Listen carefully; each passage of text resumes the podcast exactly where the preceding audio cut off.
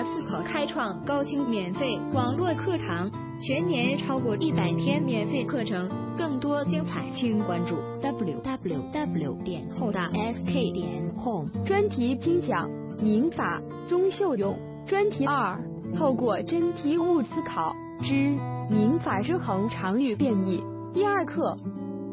好，各位同学，欢迎回来，我们继续看二零一三年的真题第六题。甲、乙和丙于二零一二年三月签订了上货协议，约定登记在丙名下的合伙房屋归甲、乙共有。后丙未履行协议，同年八月，法院判决丙办理该房屋过户手续，并仍未办理。九月，丙死亡，丁为其唯一继承人。十二月，丁将房屋赠与给吕有物，并对赠与合同做了公证。下列哪一表述是正确的？这道题主要考物权变动，而且还挺综合，考到了基于法律行为的物权变动和非基于法律行为的物权变动。首先，这个房屋是合伙房屋，那么首先它的所有权的归属应当认定为是甲、乙、丙共有。甲、乙、丙到底对合伙房屋是按份共有还是共同共有，略有争议。多数观点认为是共同共有。但在中国大陆也有有利的观点，认为是按份共有。不过这一点呢，对本题的解答并不存在任何问题。那么首先呢，甲乙丙签订的一个上货协议，上货协议约定由甲乙丙三个人共有的房屋归甲乙共有。这个上货协议是一个旨在发生不动产物权变动的。协议，这是一个基于法律行为的不动产物权变动。那甲乙要取得这个房屋的按份共有的所有权，它要有三个要件：第一，这个上货协议要有效；第二，订立这个上货协议的甲乙丙要对房屋要有处分权；第三，根据物权法第九条的规定，一定要公示，要办理过户登记。因为这是基于法律行为的不动产物权变动，但是题目交代并未履行该协议，没有给甲乙办理过户登记，因此三月份虽然上货协议有效，但是由于没有公示，因此三月没有发生物权变动，甲乙没有取得该房屋的按份共有的房屋所有权，这个房屋依然是甲乙丙共有，因此 A 选项。是错的。A，二零一二年三月甲乙按份共有房屋是错的。紧接着呢，甲乙呢就到法院起诉了丙，说你这个丙怎么这样呢？怎么不履行我们的上货协议呢？不履行约定呢？法院呢还做出了生效的判决，判决甲判决丙给甲乙办理过户登记，但是丙呢仍然没有办理。这个考。非基于法律行为的物权变动，根据物权法第二十八条的规定，如果一个生效的法院的判决书判决发生物权变动，那么是指判决生效的时候直接发生物权变动。八月份法院的判决已经生效，那么这个房屋能不能发生物权变动归甲乙共有呢？答案是不能，因为第二十八条的。生效的法院的判决书特指行使形成权所产生的形成判决。第二十八条的生效的法院的判决书不能包括给付判决和确认判决。而在本题当中，这个判决是甲乙行使债权请求权而产生的给付判决。给付判决生效的时候，不能发生物权变动。一定要丙依照生效的判决给甲乙办理完毕过户登记之后，才能发生物权的变动。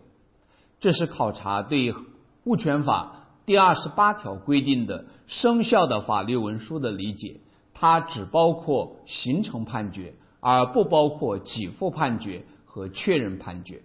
这个判决是给付判决，一定要丙给甲乙办理完毕过户登记之后。甲乙才能取得房屋的所有权，成为按份共有人，因此 B 选项也是错的。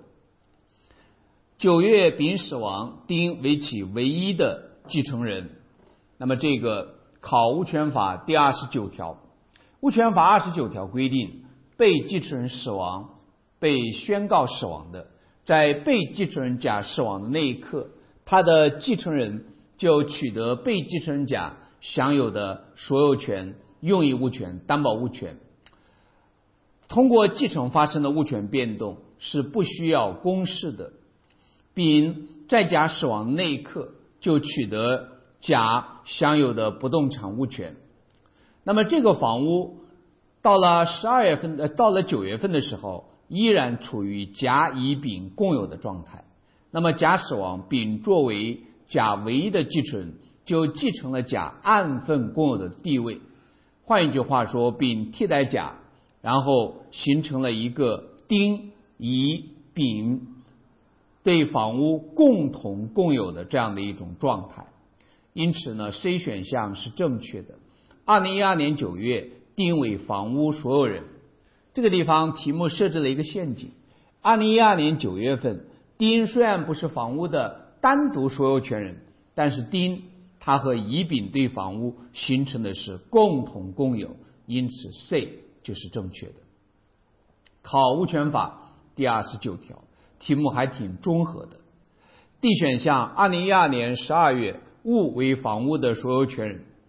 十二月份，丁把房屋赠与给女友物，并对赠与合同进行了公证。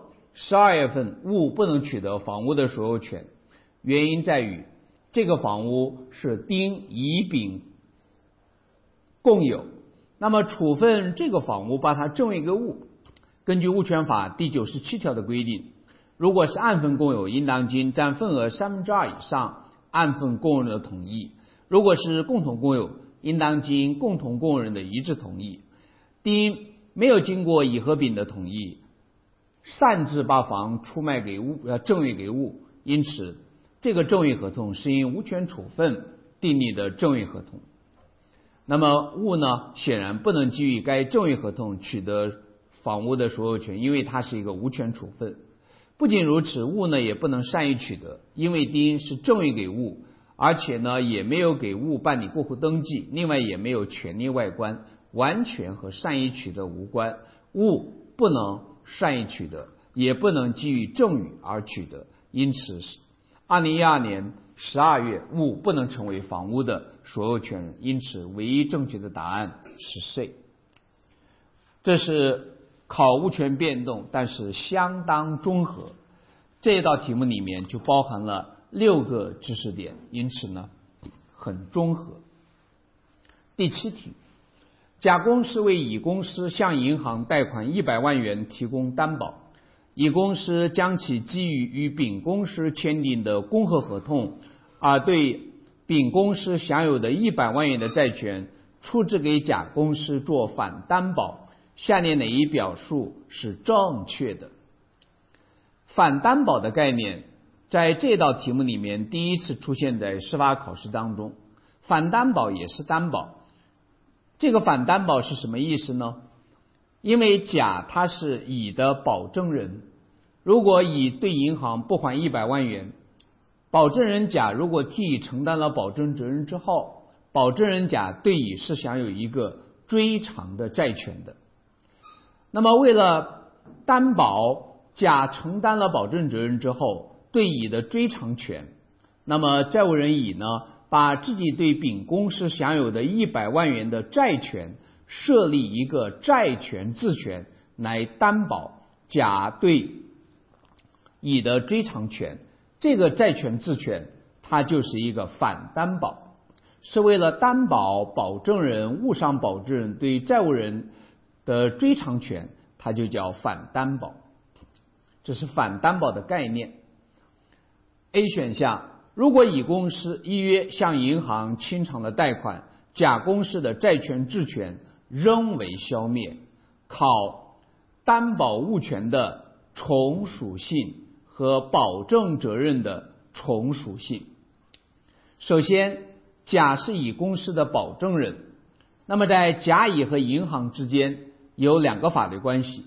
第一个法律关系是乙公司对银行负担的一百万元的债务，第二个是保证人甲和银行之间的保证债务，就是甲对银行的保证债务。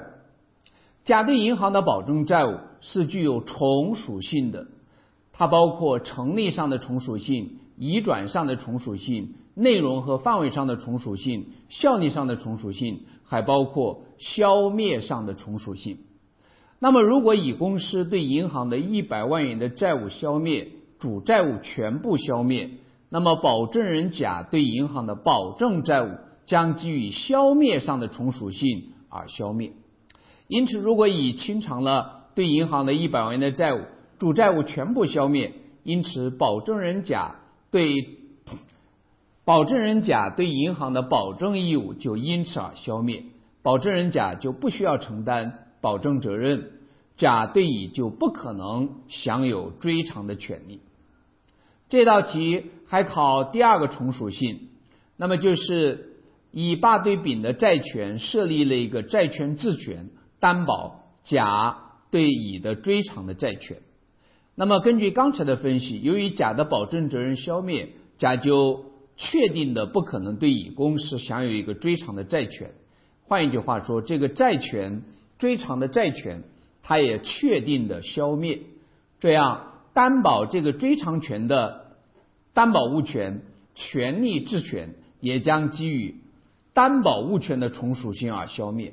担保物权也具有从属性，它从属于甲对乙的债权，它也有从属性，也有成立上的从属性、移转上的从属性、效力上的从属性。消灭上的从属性，内容范围上的从属性。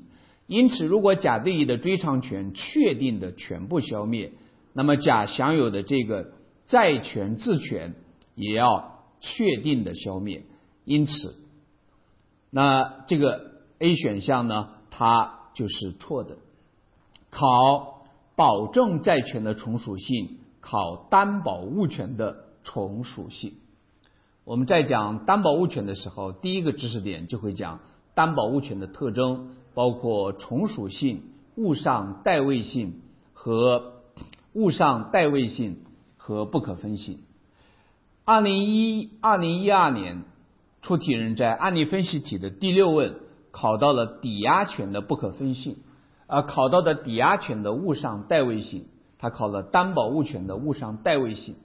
二零一三年呢，考到了。担保物权的从属性，事实上，二零一二年呢还考到了担保物权的不可分性，因此它是每年换一个侧面，还是那一套担保物权的特征、担保物权的属性。B 选项，如果甲公司、乙公司将出质债权转让给丁公司，但未通知丙公司，则丁公司可向丙公司主张该债权。这个主要涉及到债权自权。二零一二年第七题，我们第一次考到了债权自权。债权质权属于权利质权的一种，可是我们的物权法呢，并没有明文规定债权质权，因此这是一个理论考题。B 选项呢，主要考债权转让什么时候对债务人发生效力。那么现在乙八对丙的债权给甲设立了债权质权。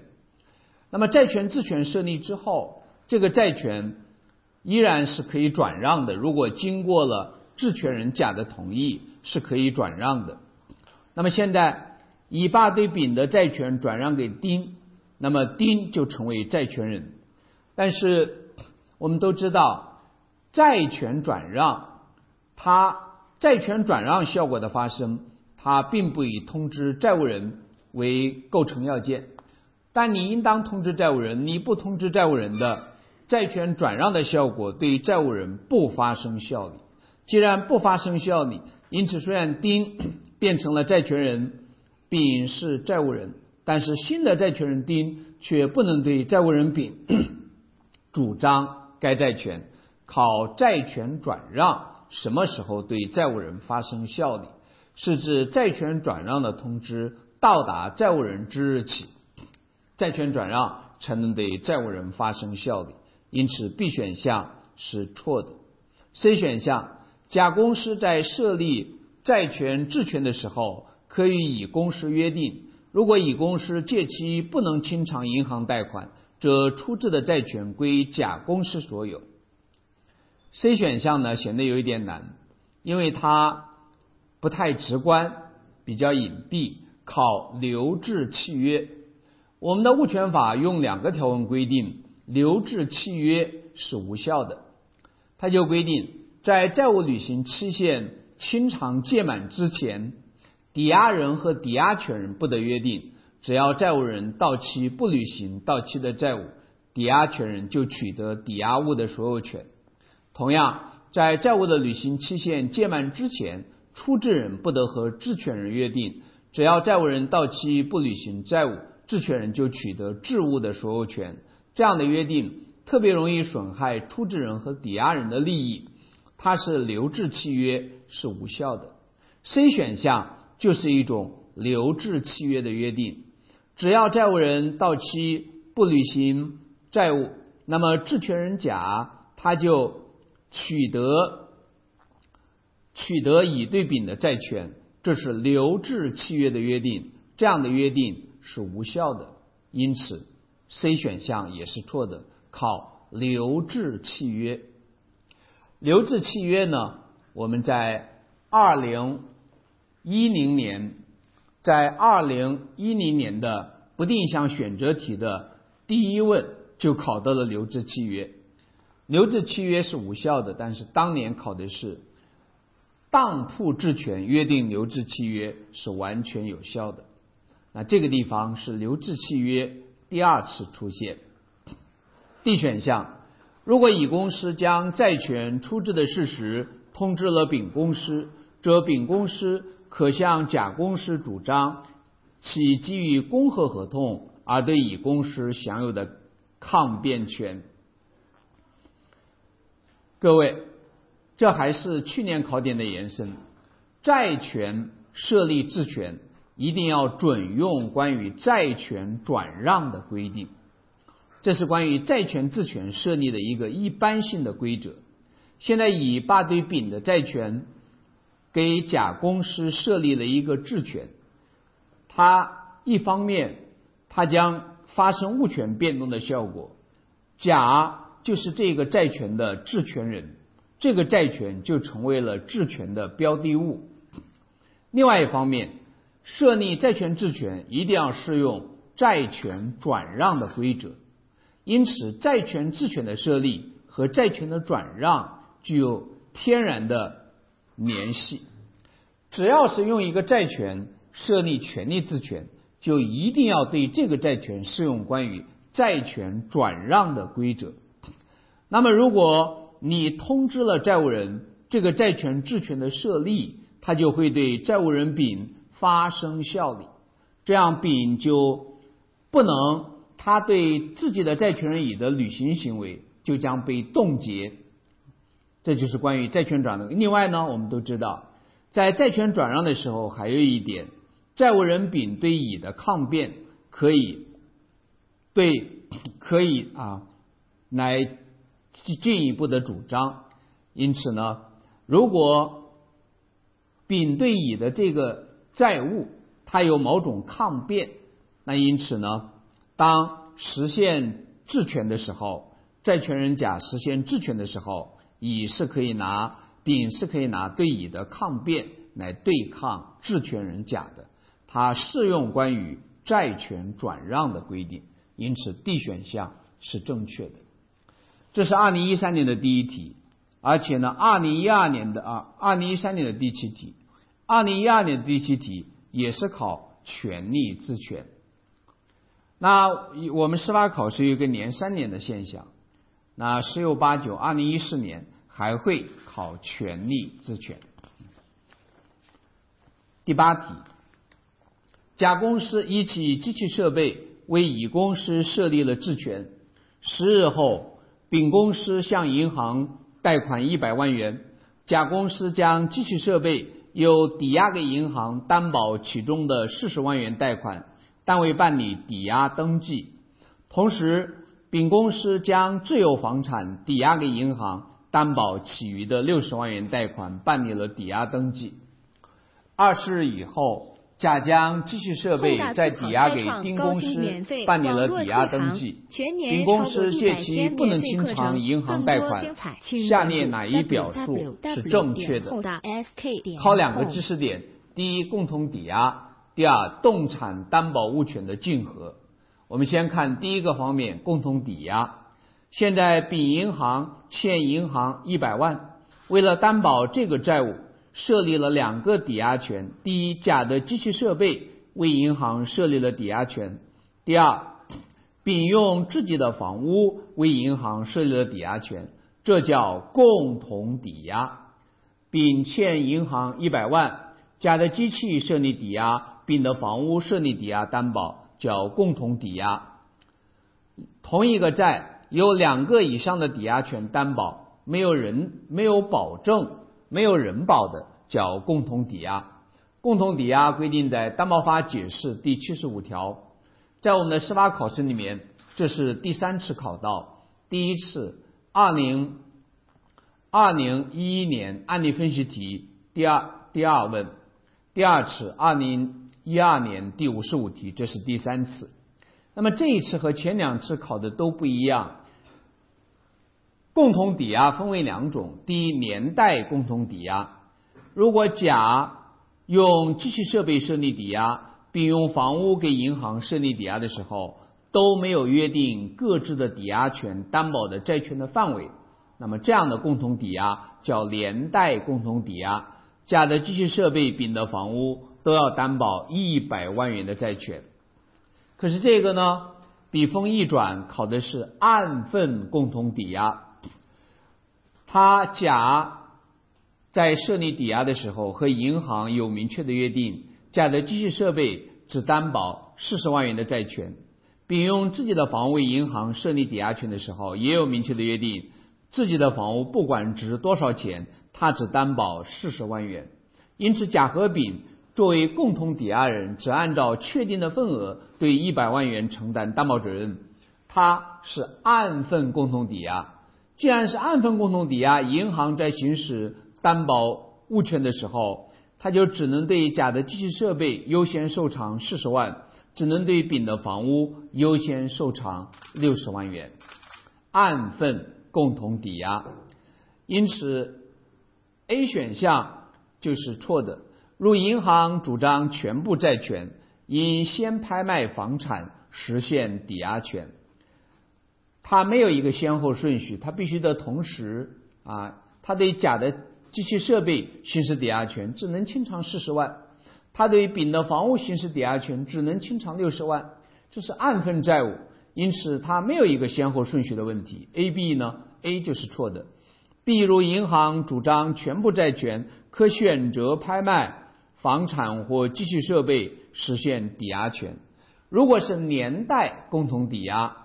那银行就可以选择行使，可是这是按份共同抵押，甲的机器设备、丙的房屋只能按照确定的份额担保这一百万，你必须同时对甲的机器设备、对丙的房屋行使抵押权，分别优先受偿四十万和六十万，因此呢，A、B 都是错的。这道题涉及第二个考点：动产担保物权的竞合。甲的机器设备上同时存在三个担保物权：第一个乙的质权，第二银行的抵押权，银行的抵押权没有办理抵押登记。然后呢，还有一个，还有一个就是丁公司的抵押权办理了抵押登记。同一个机器设备这样的一个动产上有乙的质权。银行的未登记的抵押权，丁的已登记的抵押权。那么机器设备拍卖变卖所得的价款，乙、银行和丁谁优先受偿呢？这叫动产担保物权的竞合。那么它的法律规则是：第一，原则上先来后到，先成立的动产担保物权优先于后成立的动产担保物权。我们不少人呢，很容易忘记这个原则，原则上是先来后到。第二，法律另有规定的除外。就是如果法律另有规定，就不适用先来后到。在我们的法司法考试当中，法律另有规定的主要是三个方面。第一，物权法二百三十九条的规定，它规定一个动产上如果先设立了抵押权或质权之后，又成立留置权的，那么后成立的留置权一定优先于先成立的抵押权和质权。这是第一个法律明确规定，这不讲先来后到，讲法律另有规定的除外。还有法律另有规定除外的的第二个地方呢，是物权法一百九十九条的规定，抵押权的顺位。物权法第一百九十九条规定，同一个动产上设立了两个以上的抵押权的，不讲成立的先后，登记过的抵押权优先于未登记的抵押权。登记过的抵押权有两个以上的，先登记的优先于后登记的。同一天登记的顺位相同，那么这个地方，机器设备上有银行的抵押权，也有丁公司的抵押权。银行的抵押权没有登记，丁公司的抵押权登记了，因此丁的抵押权优先于银行的抵押权。还有一个例外，就是物权法一百八十八条的规定，动产抵押权可以不登记。但是没有登记的动产抵押权不能对抗善意第三人，因此先设立抵押权之后，又成立又成立动产质权的。如果先成立的动产抵押权没有登记，那么先成立的动产抵押权它的优先受偿的顺序排在后设立的质权之后，列后于后设立的质权。那因此呢，乙的质权先成立。丙的质权啊，银行的抵押权后成立，那当然是乙的质权优先于丙的呃优先银行的未登记的抵押权。那么这个地方，机器设备上乙的质权、银行的未登记的抵押权和丁公司的已经登记的抵押权，他们的顺位是第一，先来后到，乙的质权。优先于丁公司登记过的抵押权，因为这没有例外的规定。但是银行的抵押权没有登记，它排在丁的后面。因此，以银行和丁的担保物权的顺序，那就是乙的质权优先于丁公司的已经登记过的抵押权，丁的已登记的抵押权优先于银行的未登记的抵押权，那就是乙啊乙丁银行。C 选项，乙公司的质权优先于银行对机器设备的抵押权，这个是正确的，先来后到。D 选项，丁对机器设备的抵押权优先于乙公司的质权，D 也是错的，先来后到。处理动产担保物权竞合的规则是：第一，原则上先来后到；第二，法律另有规定的除外。法律另有规定，主要是第一，物权法二百三十九条；第二，物权法一百九十九条；第三，物权法一百八十八条。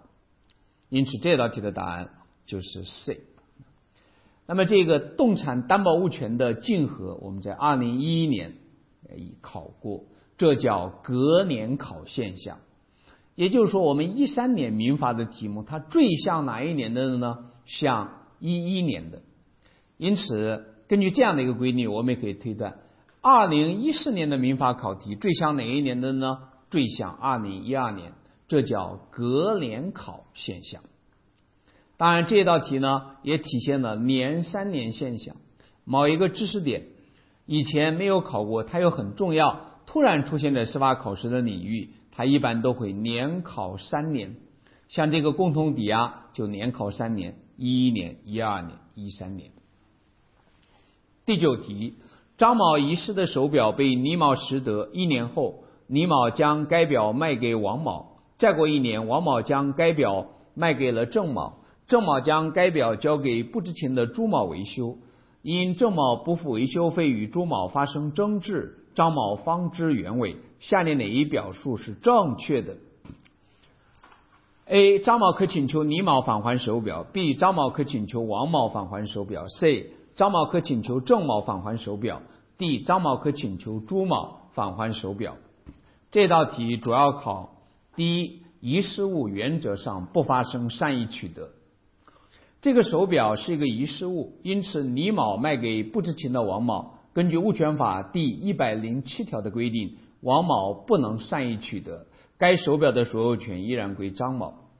王某又卖给郑某，同样占有脱离物、遗失物、恒为遗失物。王某卖给郑某，善意的受让人郑某也不能善意取得该手表的所有权，该手表依然归张某所有。这是第一个考点。第二个考点考返还原物请求权。那么张某是手表的所有权人，因为他不发生善意取得。那么张某能不能对郑某和朱某行使返还原物请求权呢？返还原物请求权规定在物权法第三十四条，它有两个构成要件：一，请求人必须是物权人；二，被请求人必须是现实的无权占有人。那么现实的无权占有人包括两种：现实的无权的直接占有人和现实的无权的间接占有人，都可以成为返还原物请求权的对象。那么现在呢，张某是表的所有权人，符合第一个构成要件，他能对谁行使返还原物请求权？关键看第二个构成要件。A，张某可请求李某返还手表，他是错的。为什么呢？因为现在李某不是现实的无权占有人。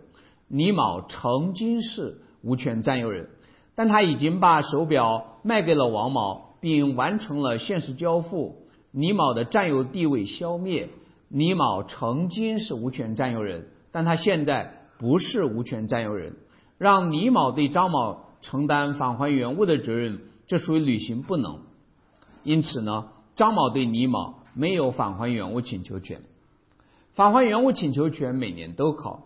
但是考返还原物请求权的对象是现实的无权占有人，考现实这两个字是第一次考到，这也体现了我们的司法考试它的规律是明显的，但规律是动态呈现的，因此 A 是错误的，因为张某曾经啊，因为李某曾经是无权占有人，但现在他不是。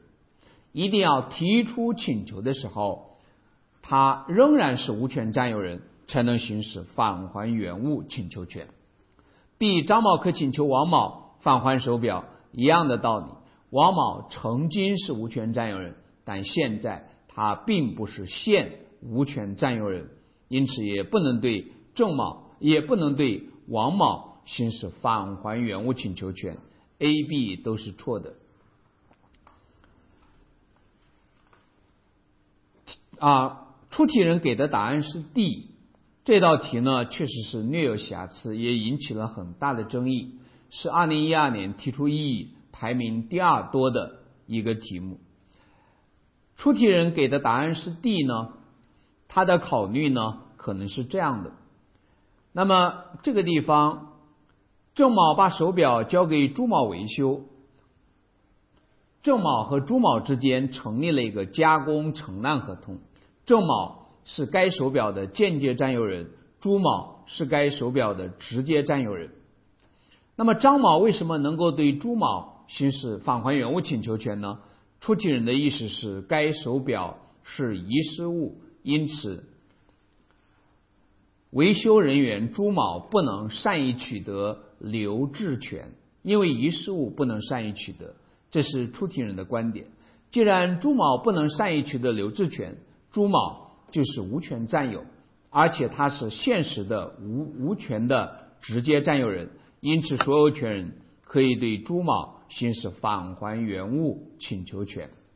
D 呢就是对的。出题人为什么认为 C 是错误的呢？因为题目交代郑某不付维修费，与朱某发生争执。那就表明，一方面朱某虽然不能善意取得留置权，但是另外一方面，他却把手表啊占有着，并明确对郑某表示拒绝返还。各位间接占有有一个消灭的原因，那就是一旦直接占有人朱某对间接占有人郑某明确表示拒不返还的意思，郑某的间接占有将因此而消灭。考占有的消灭。当直接占有人对间接占有人明确表示拒不返还的意思，那么间接占有人郑某的间接占有将因此而消灭。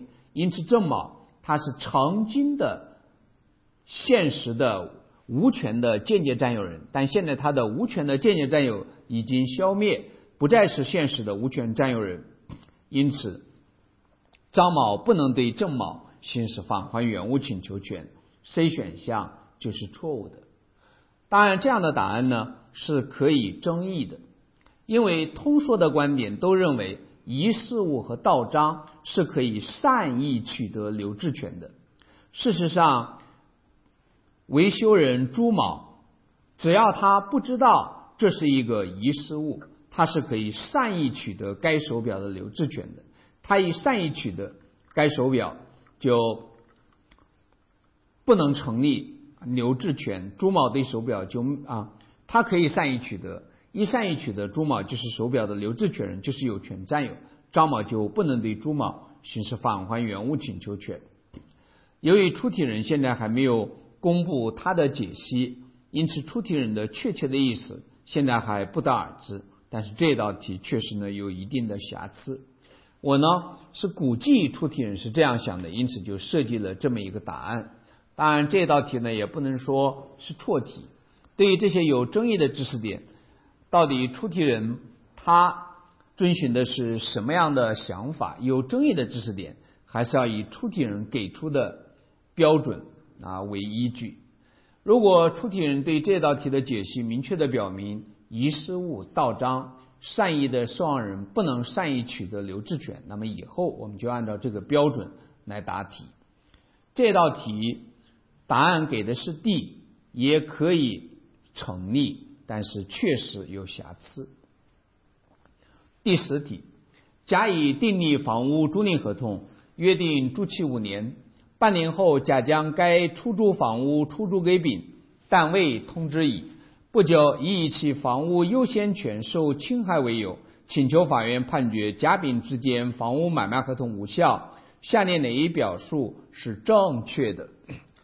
这个题比较单纯，比较简单，只考一个知识点：房屋租赁合同承租人的优先购买权规定在《合同法》第二百三十条《城镇房屋租赁合同解释》第二十一、第二十二、第二十三和第二十四条。A 甲出售房屋无需通知乙，A 是错的。甲乙之间是房屋租赁合同，那么承租人乙享有优先购买的权利。根据物权法第二百三十条的规定，出租人甲出卖房屋的，应当提前合理的期间通知承租人乙。你不通知就把它出卖给丙的，那么。就侵犯了乙的优先购买权，因此 A 是错的。B 丙有权根据善意取得规则取得该房屋所有权，B 是错的。房屋的所有权归甲，甲的处分权也没有受到限制。甲没有通知乙就把房屋出卖给丙，甲丙的买卖合同是有权处分，而善意取得以无权处分为前提条件，丙谈不上善意取得的问题，因此 B 选项。是错误的。C 甲侵害了乙的优先购买权，但甲丙之间的合同有效，这是对的。城镇房屋租赁合同解释第二十一条规定，甲没有通知乙就把房出卖给丙，这甲侵犯了乙的优先购买权。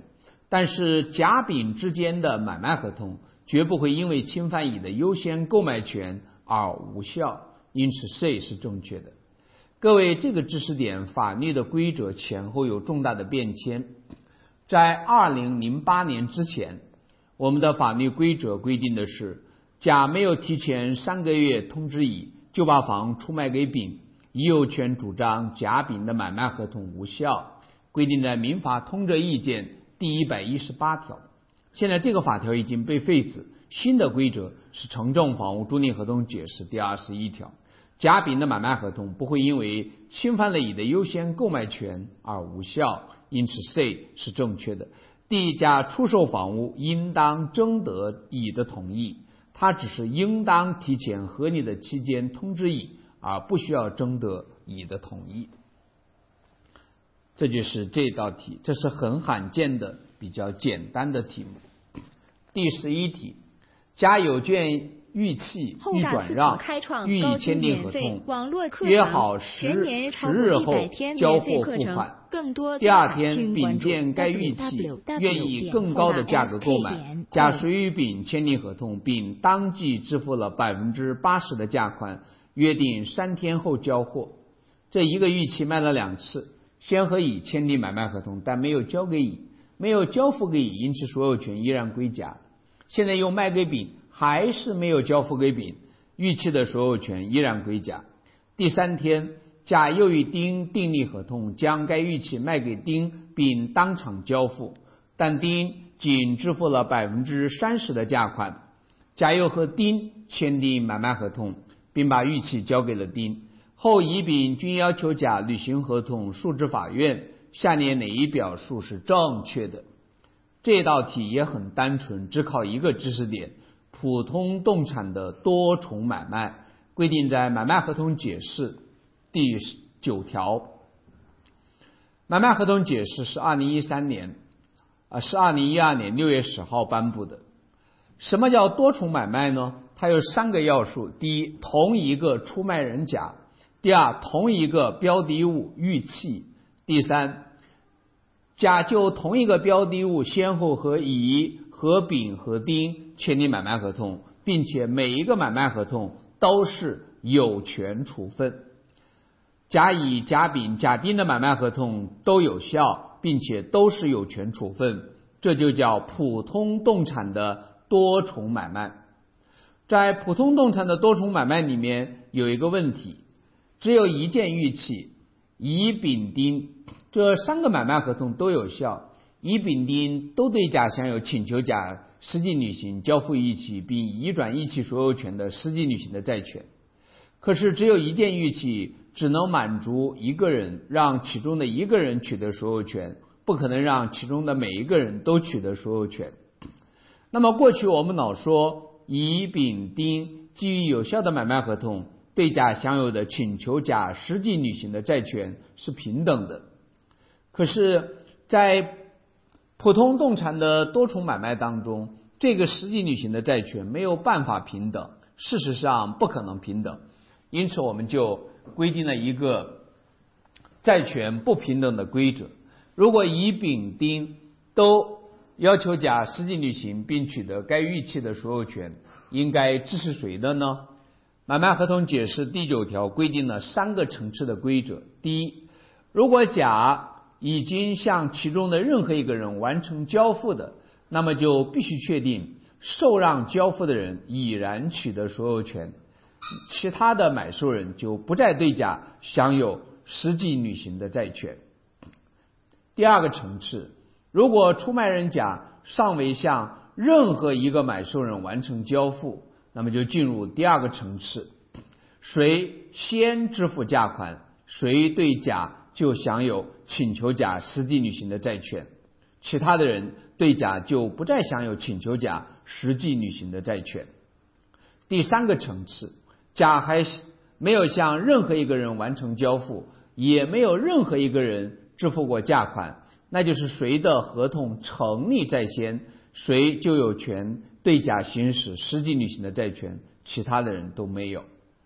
那么我们这道题呢？它在第一个层次就解决了问题，因为甲已经向丁完成了交付，因此必须确认丁已然取得该预期的所有权，而乙和丁呢，对甲就不再享有请求甲实际履行的债权，只能转而主张其他救济，比如解除和甲的买卖合同。并要求甲承担违约责任。比这个知识点更重要的还有一个规定，就是买卖合同解释第十条的规定：特殊动产多重买卖所有权移转的规则。所谓的特殊动产，就是机动车、船舶、航空器。我们不仅要掌握这个题，我们还要掌握买卖合同解释第十条的规定。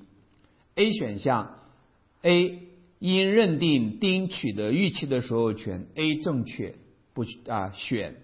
B 因支持丙要求甲交付预期的请求，C 因支持乙要求甲交付预期的请求。既然已经确定丁取得所有权，那么乙和丙对甲不再享有请求甲承担实际履行责任的债权。B、C 都是错的。D 第一份合同有效，第二、第三份合同均无效。这多重买卖的三个买卖合同都没有无效的事由，因此它是正确的。它它们都是有效的。D 选项就是错误的。第十二题。甲、乙与丙就交通事故在交管部门的主持下达成调解协议书，由甲、乙分别赔偿丙五万，甲当即履行，乙赔了一万元，余下的四万元给丙打了欠条，乙到期后未履行，丙多次催讨未果，遂持调解协议与欠条。向法院起诉，下列哪一表述是正确的？A 本案属于侵权之债，B 本案属于合同之债。考债的分类，本来它是一个侵权之债，甲乙对丙实施侵权，构成侵权。可是丙处分了他对甲乙享有的侵权之债的债权，因为他和甲乙达成了调解协议，只要这个调解协议书有效，那么丙对甲乙的侵权之债的债权。就消灭了，因为丙处分了他，因此这是一个合同之债，而不再是侵权之债。那么，它有没有可能再转化为侵权之债呢？有可能。如果这个调解协议书具有重大误解、欺诈、胁迫的情形，那么受欺诈、受胁迫的人、重大误解的人，如果撤销该调解协议，那么侵权之债又得以复活。但现在没有这样的情况。因此，它是合同之债，B 是正确的，A 是错误的。D 选项，丙可要求甲继续赔偿四万元。考按份之债和连带之债之间的区别，还是债的分类。按照该调解协议书，甲乙对丙共同承担十万元的赔偿责任，但是甲乙是按照确定的份额共同承担十万元的赔偿责任。甲乙对丙依照合同的约定承担的是按份责任，甲五万元都赔完了，甲对丙的债务就消灭了，只有乙赔了一万，还有剩余的四万没有赔，因此丙只能要求乙继续赔四万，却不能要求甲赔四万，因为甲乙对丙承担的是按份责任，而不是连带责任，还是考债的分类，按份责任和连带责任。因此，D 是错的。C，如果丙获得工伤补偿，乙可主张相应免责。这要是过去的考题，考一个债的分类，这就可以了。那在二零一三年出题人意犹未尽，笔锋一转，为了增加题目的难度，提高题目的复合性，他又考到了另外一个知识点，那就是人身损害赔偿解释第。十三条的规定，这个地方，丙如果丙被甲乙撞伤的交通事故可以认定为工伤，那么它就具有这样的一个特点，那就是丙因第三人甲乙实施加害行为构成工伤。那么要注意，根据我们人身损害赔偿解释第十第十二条的规定。丙是可以获得双重救济的，他可以获得双份的赔偿，可以累加在一起。第一个，由于丙构成工伤，他可以请求 用人单位支付工伤保险金；如果用人单位投保了工伤保险呢，他可以请求社保局支付工伤保险金。第二，由于他的工伤是由于用人单位以外的第三人。甲乙造成的，丙在获得工伤保险金之后，依然可以请求对加害人甲乙主张侵权损害赔偿，获得救济。他可以获得双重救济。与此相对应的，如果丙在执行职务的过程当中遭受损害，这个遭受损害的原因不是由于用人单位的原因，而是由用人用人单位以外的第啊，不是由于用人单位以外的第三人的原因遭受损害，是由于丙自己或者呢是用人单位给丙造成的工伤，那么丙他就只能按照工伤保险条例请求支付工伤保险金。但是如果是因为第三人的原因造成工伤，受伤的人是可以获得双重救济的。这个地方不适用补偿原则，它考的一个非常特别的规定，这是第一次出现在司法考试当中。各位，这道题这个地方给你什么提示呢？根据我的感觉，这有可能来一个连三年的现象。比如在二零一四年的考题里面，还是考工伤，但是要区别工伤的原因。如果是由于用人单位以外的第三人造成的工伤，受害人可以获得双重救济，除了请求工伤保险金之外，依然可以对第三人主张侵权损害赔偿。如果不属于因第三人的原因造成工伤的，那么受害人他只能请求支付工伤保险金，就不能对雇主主张侵权损害赔偿。这就是这一道题，因此呢，C 选项是错的。第十三题，方某将一行李遗忘在出租车上，立即发布寻物启事，言明愿以两千元现金酬谢返还行李者。出租车司机李某发现该行李，即获悉寻物启事后，即与方某联系，现方某拒绝支付两千元给李某。下列哪一表述是正确的？考实得遗失物物权法第一百一十二条。A. 方某享有所有物返还请求权，李某有义务返还该行李，故方某可不支付两千元的酬金。这句话的 A 选项的前两句都是对的。方某是行李的所有权人，现在遗失在出租车上，李某对该行李是无权占有，因此方某对李某享有返还原物请求权。但是你发布了悬赏广告。而且相对人李某按照悬赏广告的要求完成了指定的行为，返还了行李，那这样一来，悬赏广告之债就成立了。悬赏人方某就应当按照悬赏广告的承诺履行支付报酬两千元的义务。当然也有例外，《侵权责任法》第一百一十二条规定。如果拾得人李某侵占遗失物的，那么他就丧失了请求悬赏人方某支付报酬的权利。这个地方没有侵占的事实，因此 A 是 A 是错误的。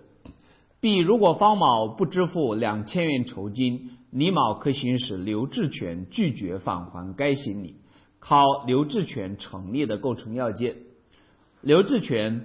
它的成立有四个构成要件：第一，不得有留置权成立的消极要件，约定不得留置的不得留置，留置违反善良风俗的不得留置，留置和债权人负担的义务相违背的不得留置。第二个构成要件，债权一定要到期。第三个构成要件，债权人合法占有属于债务人所有的动产。第四。留置的动产和被担保的债权属于同一法律关系。这个地方，如果拾得人李某为拾得遗失物支出了必要费用，如果失者方某不向遗拾得人李某支付该必要费用，那么由于该必要费用和该行李属于同一法律关系，那么李某呢可以留置该行李。可是两千元的酬金并不是基于拾得遗失物之债而产生的，它来源于悬赏广告。因此，如果方某不向李某支付酬金，那么由于行李和该悬赏广告不属于同一法律关系，因此李某就不得留置该行李。考的是同一法律关系这个知识点。C 选项，如果方某未曾发布寻物启事，则即可不支付任何报酬或费用。还是考的两个债。第一，如果失得遗失物，将会发生一个债。李某因失得遗失物支出的必要费用，他发生一个债，他有权请求方某补偿该支出的必要费用。第二个债呢，是一个悬赏广告之债，它是两个债。即便你没有发布悬赏广告，它也只是不成立悬赏广告之债，但依然可以成立一个拾得遗失物之债。方某依然应当基于该拾得遗失物之债补偿李某因拾得遗失物支出的必要费用。C 是错的。D，既然方某发布了寻物启事，则其必须支付酬金。D 选项就是正确的。题目。也有一定的综合性，但难度并不算大。留置权呢，是我们的司法考试特别爱考到的知识点。虽然不是每年都考，但是是十有八九都要考到的知识点。悬赏广告呢，二零一二年考过一次，考悬赏广告的性质。那么这个地方呢，也是考悬赏广告。第十四题。甲乙签订一份买卖合同，约定违约方应向对方支付十八万元的违约金。后甲违约，给乙造成损失十五万元。下列哪一表述是正确的？考违约责任，主要考里面的违约责任的并用问题。各位，我们的违约责任有两种情况下不能并用。第一，根据合同法一百一十六条的规定。违约金和定金是不能合并使用的，债权人只能择一行使，这个大家特别熟悉。除此之外，还有不能并用的第二种情形，那就是赔偿性违约金和损害赔偿是不能并用的，因为赔偿性违约金它就是损害赔偿的替代，只要支付了赔偿性违约金，那么就不能再主张损害赔偿。有法律的明确规定，规定在《合同法》解释二第二十八条。不仅如此，赔偿性违约金，它还必须优先适用。如果当事人约定了赔偿性违约金，那么在债务人构成违约的时候，债权人就不能主张损害赔偿，只能要求债务人支付违约金。这叫赔偿性违约金的优先适用性。当然，如果违约金的数额不足以填补造成的损失，债权人你可以请求增加违约金的数额。如果违约金过分高于因违约造成的损失，违约的债务人你可以请求适当减少，这叫违约金数额的调整。之二，赔偿性违约金和损害赔偿是不能并用的。只有惩罚性违约金和损害赔偿才能够并用。所谓的惩罚性违约金，指的是债务人和债权人约定，在债务人违约之后，债务人在支付违约金之后，债务人负担的其他违约责任不受影响，应当继续承担赔偿损失、实际履行等违约责任。这样的违约金。叫惩罚性违约金，惩罚性违约金要有当事人的明确约定，只要不违反法律的强制性规定或者公共利，惩罚性违约金的约定是有效的。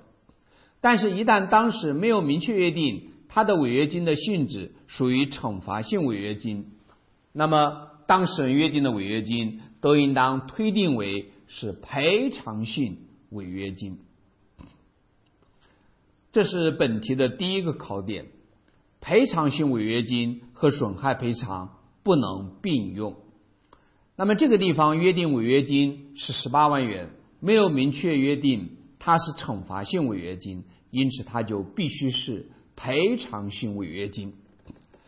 那么既然是赔偿性违约金，第一，它必须优先适用；债权人就不能主张赔偿损失，只能请求支付违约金。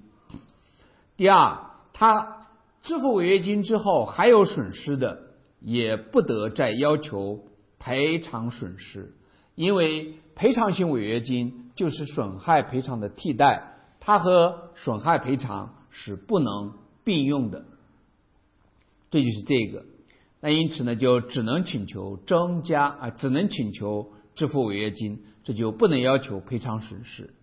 这是我们合同法领域现在比较新的观点。当年我们中国大陆合同法的权威是清华大学的韩思远教授。哎，这就是这个地方。这个题还有第二个考点，那就是违约金数额的调整。现在给你造成的损失只有十五万，而违约金却有十八万元，那么属不属于过分高于可以请求适当减少的情形呢？判断是否过分高于的标准规定在合同法解释二第二十九条，它的规则是违约金到底是不是过分高于因违约造成的损失，因而需要适当的减少，由。